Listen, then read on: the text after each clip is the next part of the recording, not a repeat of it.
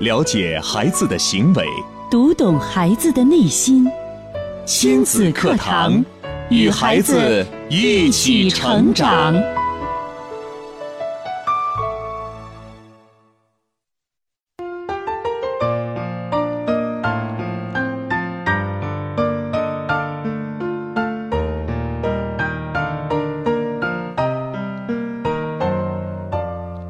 听亲子课堂，做智慧父母。欢迎收听以心理学为基础的专业亲子教育节目《亲子课堂》，我是主持人袁明阳。我是主持人吴化。亲子课堂近日关注生活中的教育智慧，主讲嘉宾亲子课堂创始人、亲子教育专家陆岩老师，欢迎关注收听。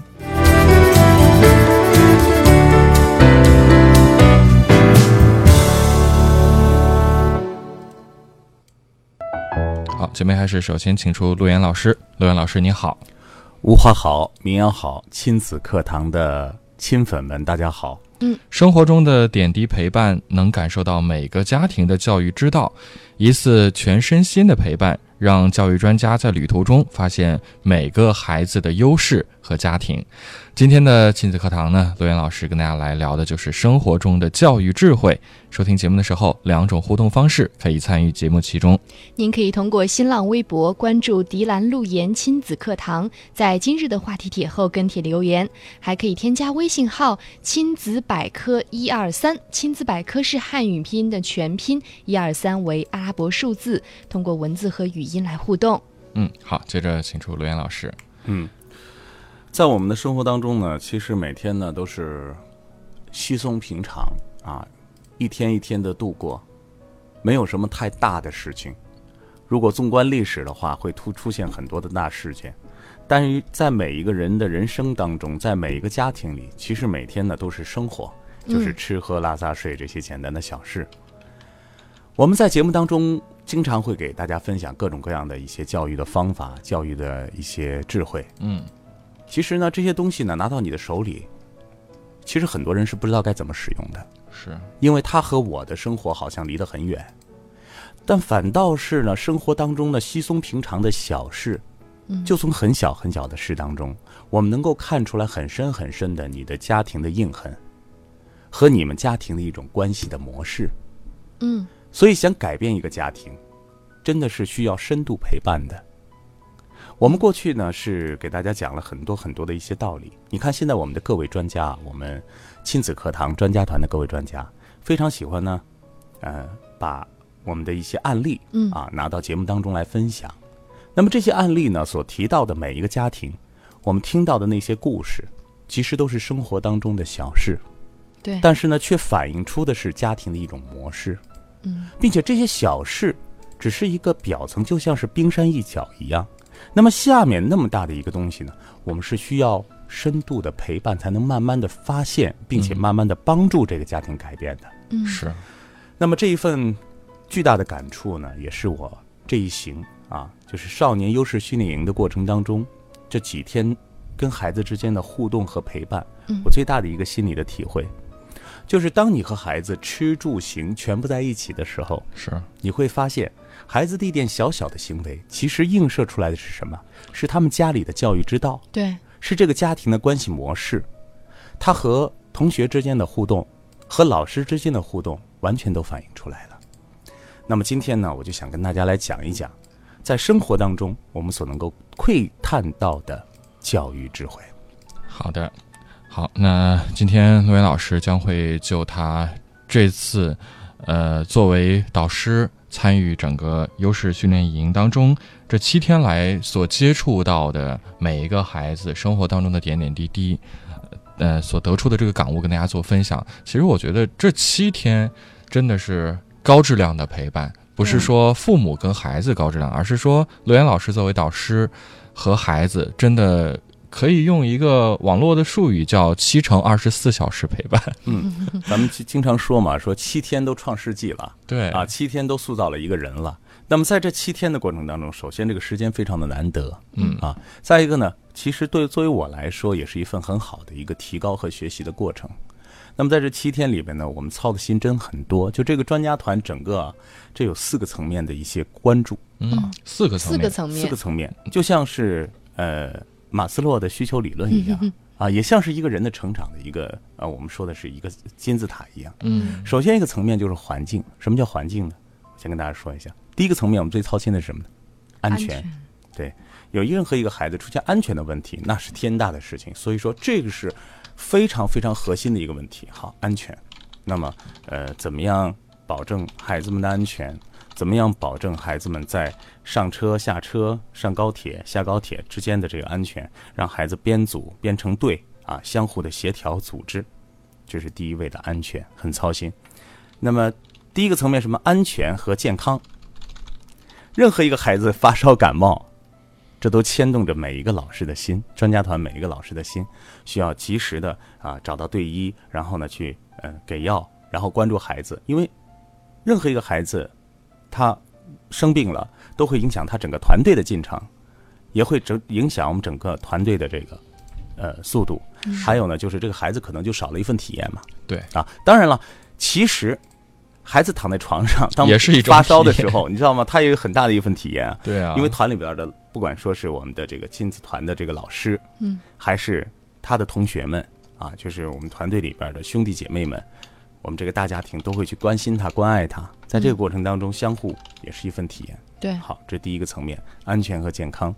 那么第二个层面呢，要关注的是什么呢？要关注他们的吃与喝。嗯，啊，吃的好不好？孩子到了大草原了，饮食上是习惯吗？嗯，他们那儿的鸡蛋番茄炒的都是甜的，因为在高原的地方呢，他们吃饭都喜欢用糖。嗯但我们的孩子可能吃这种甜饭，吃不惯呢。我都吃不惯，说实话。嗯，然后呢，就要跟营地呢进行协调，然后我们改变做饭的方法，少糖少盐，然后呢换餐换菜，啊，然后调剂孩子的口味。这一段吃个这个，明下一顿我们去吃个火锅儿什么的， 就这样给孩子调剂，让孩子在身心上得到一种很好的一种激励和愉悦。嗯，从这一点来说，这七天，呃，并不是让孩子去吃苦的。是这样，嗯我们不要刻意的让孩子吃苦，嗯我觉得没有什么，就是 比方说过去我们特别说，孩子给你放到一个什么样的环境，刻意让你吃苦，嗯我们不刻意的让你吃苦，而是让你在一种正常的一种能接受的条件下，我们共同来感受。啊，吃苦不是我们觉得的绝对目的啊，所以呢，还是让孩子吃好喝好，因为我们是一个少年优势训练营嘛，嗯最重要的是优势课程的陪伴，而不是让大家去吃苦的啊。那么刚才说了一个吃，还有一个喝，第二个层面的喝，孩子们在爸爸妈妈陪伴的时候，爸爸妈妈都会说：“哎，该喝水了啊，嗯，一天随时七杯提醒水。啊，爸爸妈妈都给你倒好了啊。”你想那么多孩子在一起的时候，我们怎样怎么样让孩子喝水？孩子们是不是真的不知道喝水呢？哎，吃喝拉撒这本应该是谁的事情？自己的基本的需求。可是呢，有些孩子很难做到，因为这些事情，爸爸妈妈的陪伴过程当中，已经完全的给固化到父母的责任上了。嗯，孩子的责任变得很少啊。还有一些就是有逆反情绪的孩子，比方说平时他在生活当中，爸爸妈妈每天逼他喝七杯水，嗯，他出来他说我终于不不用喝那么多水了，我快成水人了啊，真的水啊宝宝了。哦，有一个七岁的孩子就说了，他说我的妈妈要求我一天喝十四杯水，他说这十四杯是多大的杯子？他指了指，就是我们一个小营园的一个，呃，咱们那个乐扣的，哦，呃，这么这么高，就得有哇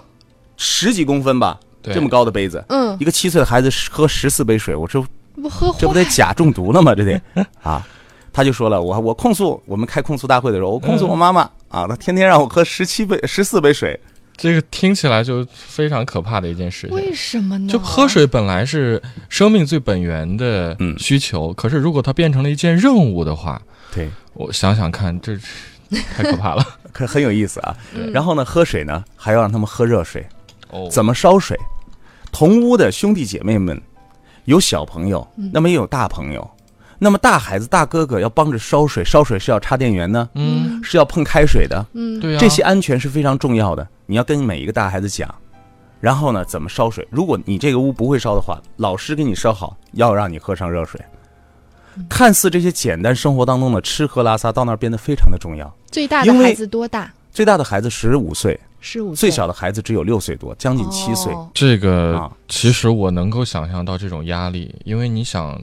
烧水这件事情，用电水壶、电源开关，一对再加上开水，对，这这个即使是自己家的孩子，每天从小到大教育，我觉 得都都心里都悬着，更何况这么多孩子。对，哎所相以当于每个家每个专家都是这些孩子的爸爸妈妈了。是的，我们这个大家庭就是这样，就是专家团是像爸爸妈妈一样，孩子们呢就像大哥、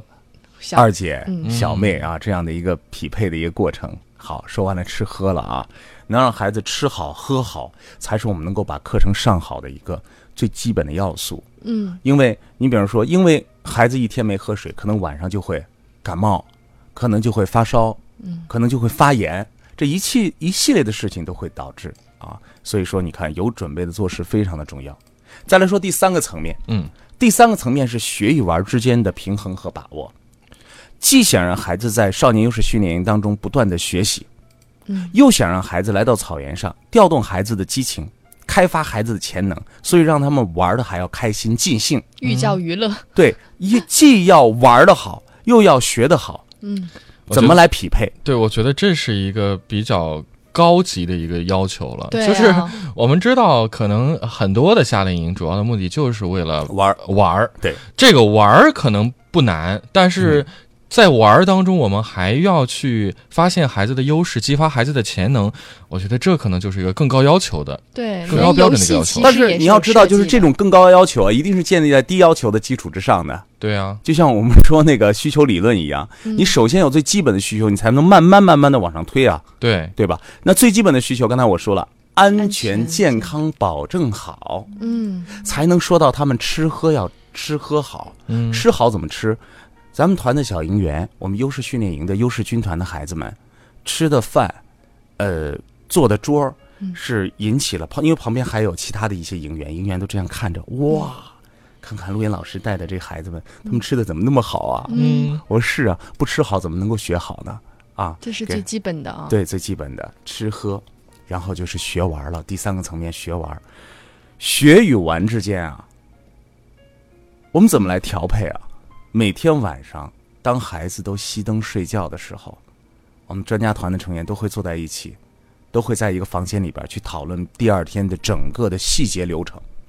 几点起床，几点给孩子上早课，几点开始陆岩老师的课程。几点开始另外一个老师的课程，因为我们还配备了好多老师的课程，几点开始去玩儿，什么时候孩子兴奋点最高，什么时候去玩儿，什么时候去学，在这个过程当中不断的去匹配和平衡，啊，让孩子既玩的尽兴开心，又能够在尽兴开心的时候学到他们本应该学习的那些内容，嗯，这就很有意思了。好，刚才说了吃喝，其实还有一个东西忘讲了，就是睡觉。嗯，孩子睡觉也牵扯到一个安全的问题。每天晚上至少有三遍的查房，第一遍的查房在十点半的时间，是上下铺还是没有没有，大家都是像宾馆一样哦，啊、哦这样子。然后呢，呃，第一遍的查房看孩子是有没有安稳的躺在床上睡觉，嗯，十二点的查房是看孩子都已经非常安稳的睡着了，嗯，两点的查房是在看一看孩子的状况，然后基本上两点查完房之后，孩子都能够非常安安静的睡眠了，也不会出现什么样的情况了，然后老师们才敢才能够去休息。这是最基本的每天晚上的流程。那么第二遍查房完了之后呢，就是我们老师开会，开会的主体内容就是对第二天的课程和第二天玩的细节流程的一个一个把握，嗯啊，整个的一个对接。好，这是说到了第三个层面。那么第四个层面呢是什么呢？第四个层面呢就是处理关系，嗯处理关系。你要知道，刚刚从各个家庭出来的独生子女、单偏儿的孩子，嗯，聚合在一起形成一个新的家庭的时候，是一定有孩子的学习、成长和提高的。这份提高是因为在混龄的年龄下，孩子们之间的一种交往的一种学习。他们中间呢，可能会有很开心的时候，也可能为一点小小的事情争吵发生一些矛盾呐、嗯争吵啊，或者他会把他原本的原生家庭的一些东西带到团队当中。对，比方说他的冷漠，嗯，比方说他不愿意去呃主动的和小营员去交流，比方说他的交流模式是用肢体来交流的，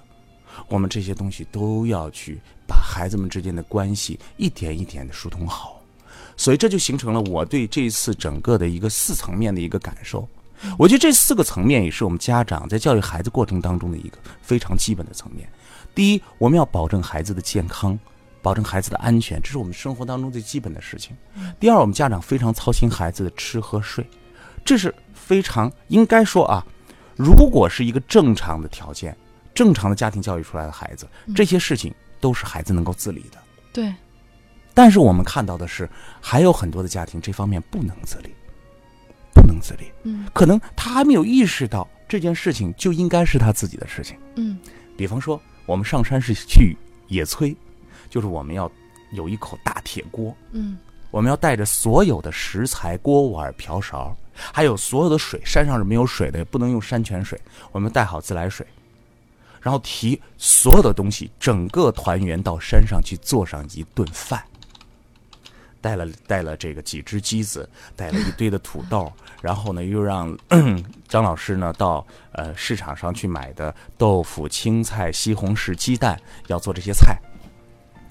然后，当我们所有的营员都分配好所有的东西，开始往山上走的时候，那么有一个小营员呢，他就把自己的东西呢都很聪明的分分配给了别人。哎，你帮我拿一个这个，你帮我拿一个那个。最后他手里呢就剩下了两瓶水。嗯，看起来很聪明啊。 最后他就剩剩了两瓶水。那么这个时候呢，因为我我拖后的，看着所有的孩子们能够非常完整的走上山去。嗯，那半在半山腰的时候呢，我提了两大桶的水。嗯，呃，开始的时候我挺逞能的，我就说我能够提满水，我都能上山。我才发现提着水桶上山真的很不容易。哎呀， 它是在活动的状态下，你对啊知道吗？呀，水也会洒哎呀。啊你提一桶水能提过去四分之三已经非常不错了。我提了两桶水，然后中间还有一个孩子呢拿的东西太多，我把他的黄瓜呢夹在我的胳膊上。嗯，我是这样的一个形象啊。嗯然后往山上走的，正走着呢，一个小营员就过来，手里拿了两瓶水，就是这个小营员，先是把自己手上的工具都分给其对他的分给同其学，他人了。嗯啊，然后呢手里边拿了两瓶水，两瓶就是普通的矿泉水普。通的非常普通的矿泉水啊，所有人手里边拿的都提的很多。嗯啊，还有一个十岁的男孩提了两桶水，啊哦当然他的桶比我小啊，嗯嗯但是已经非常优秀了。就每一个小团员都在为这个嗯懂集得体担当啊。做一些什么。嗯然后呢，有一个小小团员拿两瓶水对着我说：“陆岩老师，你帮我拿一瓶水吧。”当我看到这一幕的时候，其实当时我并没有说想说说孩子或者怎么样，我当时把两瓶水、两桶水放下，然后我拿着黄瓜，拿着一一板黄瓜，嗯，我说孩子，宝贝，你看陆岩老师提了两大桶的水，胳膊上呢还夹了这么多的黄瓜，你看我的汗，这么多。我说你有没有一点觉得我有点累？你有没有觉得有点心疼我？嗯，孩子怎么说？啊，孩子说，哦，就他在那一刻的时候才恍然大悟，原来我拿了很多的东西，因为我能够体会到，就这个孩子呢，肯定在家庭里边，家长对他管，就是对他的照顾非常的好。就根本不用考虑这些事情。对他其孩实子也看不到。对他是感受不到的，因为他比较自我。对，对他在自我的世界里边，他觉得拿两瓶水可能多了，嗯，也许在他过过去的生活当中，手里一瓶水都不用拿，嗯嗯嗯，爸爸妈妈早已经把他水备好了。就是爸爸妈妈帮他做这些事情的时候，他其实没有意识到别人是怎么做，在做些所什以么。我能够理解这个孩子的感受，他觉得他拿两瓶水多了才会这样对我。嗯，所以呢，我当时就想让孩子产生一刻的同理心，嗯就我把水放下，我让他看到我这两桶大水，看到我脚上已经踩上了所有的泥，我根本就没有时间去洗这个脚或者因为那个水冲到你的脚上，然后脚上又踩到那个土上，嗯就整个的这个泥巴脚啊，然后呃，整个的这个黄瓜，还有我满头大汗。你看，我说你看陆岩老师满头大汗，嗯，都已经这样了，你还要把你的水给我吗？他那一刻肯定产生了一个同理心，就知道哦，原来陆岩老师这么辛苦啊，那我真的不应该把水给他。然后这个孩子呢就很坚定的拿这个水上山了，这一刻我还是非常感动的。嗯，所以你看，生活当中的这些小事情，其实是背后呢是家庭的教育之道，是家庭的关系模式，啊，那么这一行呢给我留下了非常多的感受啊。嗯这样我们来稍事休息，进一下广告。广告之后，我们接着听罗源老师跟我们来分享，透过七天的少年优势训练营，到底他还发现了些什么。最权威的心理学理论，最实用的亲子教育方法，尽在以心理学为基础的亲子教育节目《亲子课堂》。让父母轻松读懂孩子的说明书。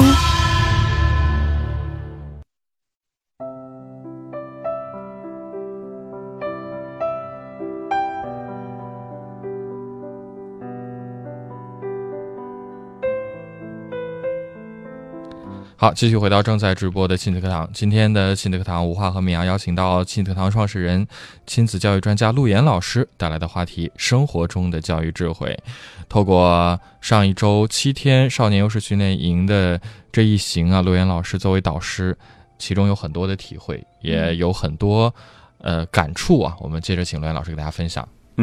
今天呢，还是呃以我们这一次过程当中的一些教育方面的智慧啊，给大家带来一些启发。嗯，呃，平时呢理念型的东西说的多了，今天呢我就想说说生活啊。那么下面呢，我想说一说在我们这一行过程当中呢，最主体的一个部分就是课程的部分。课程的部课程的部分分就是少年优势训练的部分。嗯，很多的家长很关心对，优势训练到底训练的是什么？就是优势是能训练出来的吗？陆岩老师，很对多人会讲我孩子没有优势，嗯，我教给你，你就能够帮他训练出来一个优势，培养出来一个优势吗？嗯，这一点说的非常好。首先，我告诉所有家长，优势绝对不是训练出来的，嗯但是绝对是训练出来的。啊，嗯这两个怎么层面怎么讲怎么讲呢？其实呢，每个孩子天生就有优势，这是这是我们说说到的吧？天生对就有优势天，生我材必有用。对啊，嗯，每个孩子来到这个世界上，都是带着使命来的。带着使命来的，有他的价值，嗯，有老天给他的编码儿，啊，你是该做什么的，他来了就有这个使命。那么我们所做的训练是什么呢？嗯，是导引暗桥，哦，就是像给他画一条河一样，把他原来高山上积下来那种优势的水给它流下来，导引出来，那可是怎么能看到、发现到他的优势呢？这就很有意思了。其实每个孩子身上都有他的优势，嗯，我们的家长不这样看。首先，我们家长呢，只是给孩子天天在讲表象，比方说，我们家长会说了，孩子，你好好学习，孩子，你要懂得爱，孩子，你要生活有规律，孩子，你不能做这个，能做那个。但这些事情，孩子不知道本源在哪儿的时候，他就没有一个原动力。嗯，这里边的刚才我说那几个问题，我们在课程上全部都解决了。嗯我先说一个我们解决最核心一个问题，嗯，孩子们，我们为什么要学习？孩子都学了十几年了，嗯，甚至都已经成人了，可能他还不知道为什么要学习，学习的目的到底在哪儿？嗯，当你问到这个问题，孩子们都有怎样的回答？哎呀，孩子们的回答太多了，我觉得就是在我们的课堂上是完全的开放的、自由的。对，，非常开放的，大家的这个坐的位置啊，嗯想找的状态啊，我说完全遵从于你们，嗯只要你们的关注度在我身上就行了，只要你们完全被我卷入进来过就可以了。那么孩子们呢，会有一路的发现。你知道为什么要学习？首先要明白一个事情，嗯就是我是谁。孩子当没有我的时候，他就不知道我为什么要学习。首先主体都弄错了。嗯很多孩子学习是因为我为了为了父母学习，所以才学习。我在哪儿？嗯没有我。你知道，呃，在我们这个团啊进行少年优势训练营的时候啊，有很多其他团的老师都站在外面看，嗯，嗯还有一些老师前期的时候进去了，还做了笔记。哦，嗯然后我们老师说：“哎呦，这是我们有，这是咱们亲子课堂专属版权的东西啊，少年优势训练是吧？嗯，这些老师是是别的其他营的其他营营的老的师，老师啊，都在这一过个来基学地里，习。呃，不是在也在其他的基地，在其他的基嗯就地是，文，你知道要在一个地方，你像你像我们到的这个草原上，旁边还有一些其他的营，哦，他其们实会离得不听到远，他们是对知道有他们知道老师有这会样过来一个的营，啊，老师过来拍照片的、做笔记的。然后我们的老师说：“哟，这是我们版权，大家不要这样，是吧？”我说也没关系，嗯为什么呢？第一，关于孩子这份教育、优势的教育，或者说是生命的教育，嗯，我觉得这正是我们现在中国，尤其是在学校里边最缺少的一堂课，对，老师们学过去，受一点启发是件好事。还有一点就是，我所讲的这些东西，很多老师他讲不出来，嗯，就是你给到他了，他也很难讲出来。我们回来可以专门有一个带培走训的老也只师，是表面，对，带走的也是一个表面，并且带走那个东西看起来很奇怪。你知道跟孩子们讲什么？嗯讲讲这个地球，嗯，地球从什么时候开始的？地球到了一个什么样的年龄？然后我们跟孩子讲年代，嗯从夏商周、春秋战国、唐宋元明清一路讲起，论一论时代，嗯讲一讲年代。嗯，那么我们现在所处的是一个什么样的时代？过去的人是怎么生活的？嗯人怎么样一路走过来？第三个层面，我们来讲一个人的生命。一个人的生命到现在的平均年龄是多长？嗯，你现在是多大？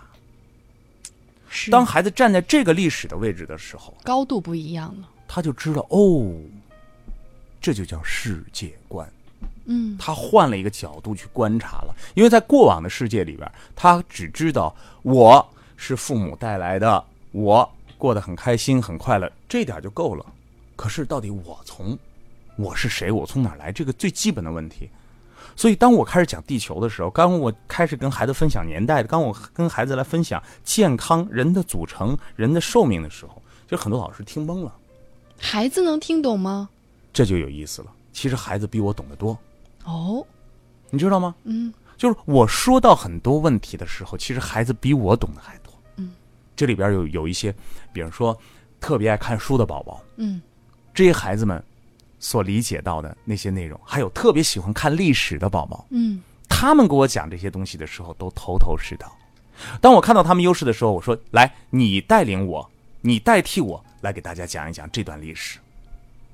讲的头头是道，比我讲的好。嗯，说年代的时候，我们一一块儿来细数这个年代怎么样一路走过来。那么到现在这个年代的时候，我们什么年代？这个孩子从头说到尾，这哦么厉害，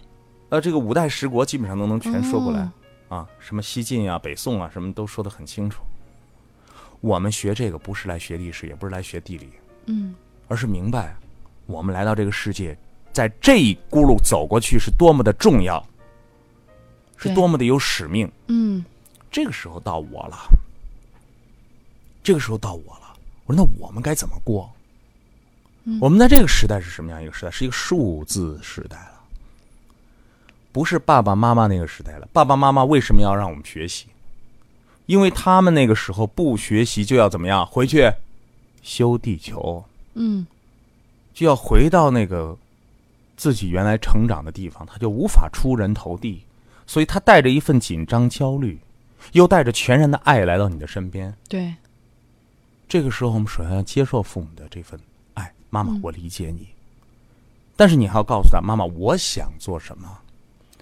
我就跟一个孩子谈，我说：“孩子，你将来你的梦想是什么？你想做什么？”他说：“我也不知道。”我说：“那你想一想，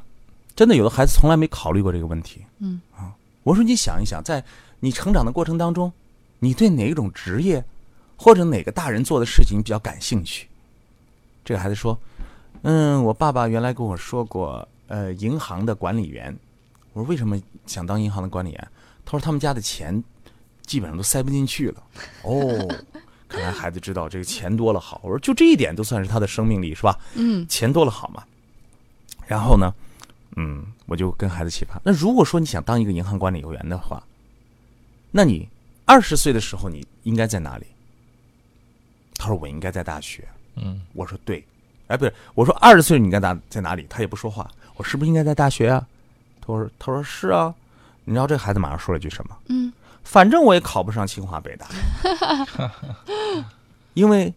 家长给孩子灌输的理念就是你要上大好好学习并且要上清华北大对清华北大，所以眼这里样，只有这两所所以学校，你看，孩子就放弃了，你知道吗？嗯，就他从来没有想过他人生的路。一个十三岁的孩子还没有想过，反正我考不上清华北大。我说孩子，清华北大考上又有什么用呢？那个不是最重要的，而是你要学一个什么样的专业，你将来要成为什么样的人，你要有一个什么样的本领。我说你是个男人，男人将来出来是要混的，嗯我这混是加引号的，是需要出来生存的，生存是要带着你的一招鲜的，也就是拿着你的一技之长的。一技之长是什么？是你的本领。别本领是什么？是你的优势。对，这样慢慢慢慢的跟孩子去引导，他就哟，确实，优势非常重要。嗯，我们开了一个大会，我们就今天来说一说父母的工作。很多的孩子不知道父母是干什么的，十几岁的竟然不知道父母是干什么的，哦，能把父母的工作说清楚的，都是父母工作到位了。嗯，对，因为父母要给孩子传递的不是你天天学习学习学习学习，你都没有告诉父母是靠什么优势在这个社会上打拼的，有点儿实在是有点不敢想哈。对吧？这些话题是不是天天都在我们生活当中？但是我们的学校讲过吗？我们的父母跟孩子谈过吗？